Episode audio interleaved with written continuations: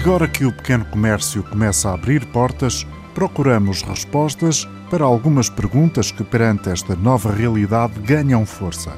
Por exemplo, como devemos comportar-nos enquanto clientes nesses espaços do pequeno comércio. E porque a lenta reabertura de diferentes atividades económicas é também uma decisão que respeita necessidades clínicas referentes à saúde pública. No arranque do mês de maio, será que vale a pena fazer planos para as férias do verão que aí vem?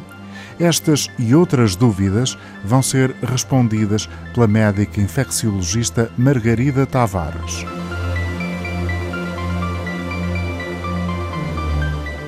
Por que razão o regresso à normalidade de forma progressiva é também uma razão de saúde pública, doutora Margarida Tavares?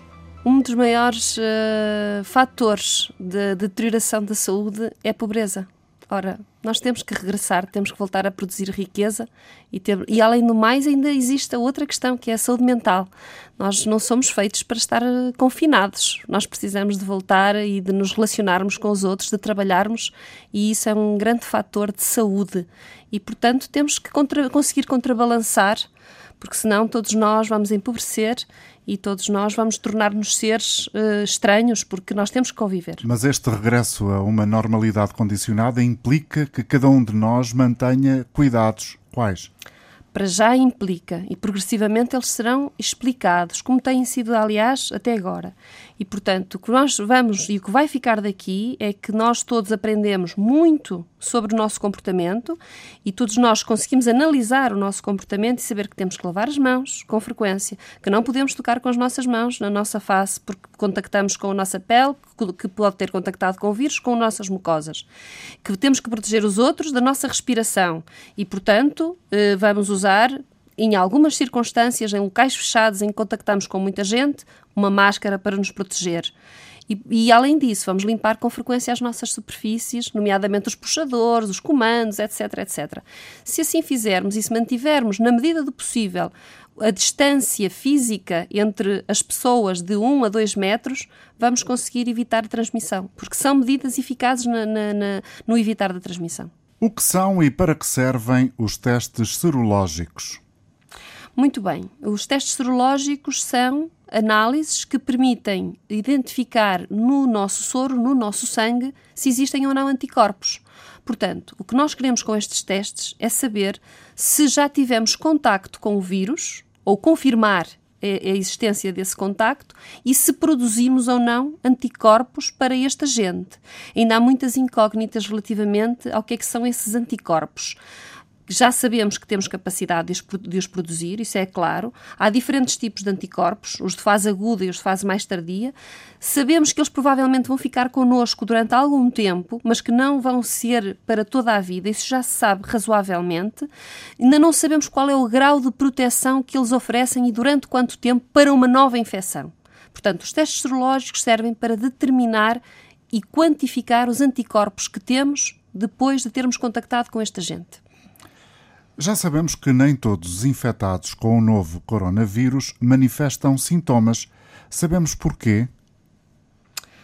Não sabemos exatamente porquê. Sabemos que a doença tem um espectro largo na forma como se apresenta.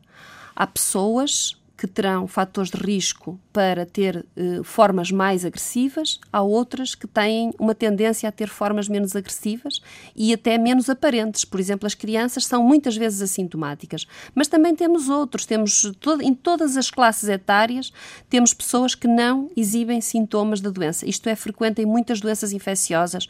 Por exemplo, na gripe, na gripe sazonal, sabemos que quase metade das pessoas que têm, que contactam com o agente e que têm a infecção infecção, ela é subclínica. Não sabemos exatamente quais os fatores.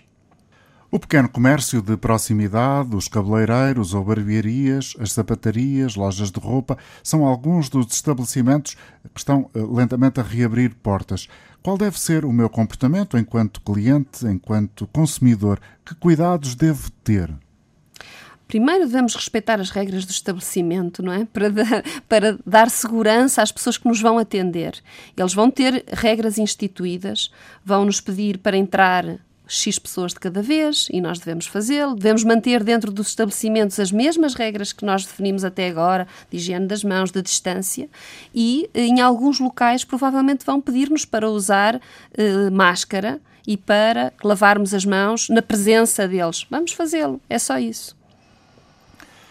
Que tipo de férias posso pensar em ter este ano? Ora, isso é uma, uma boa pergunta, também gostava de saber. Eu acho que vamos ter umas férias mais uh, cá dentro, mais por casa.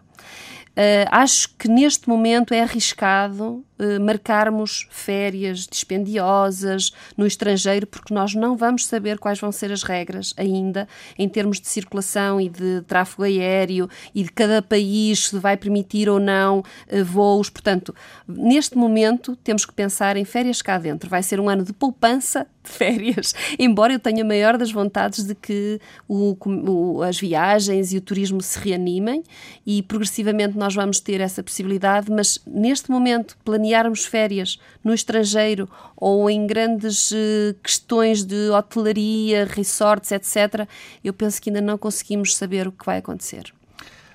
Voltar ao ginásio, mesmo com regras muito apertadas, é boa ideia? Esta pergunta é difícil.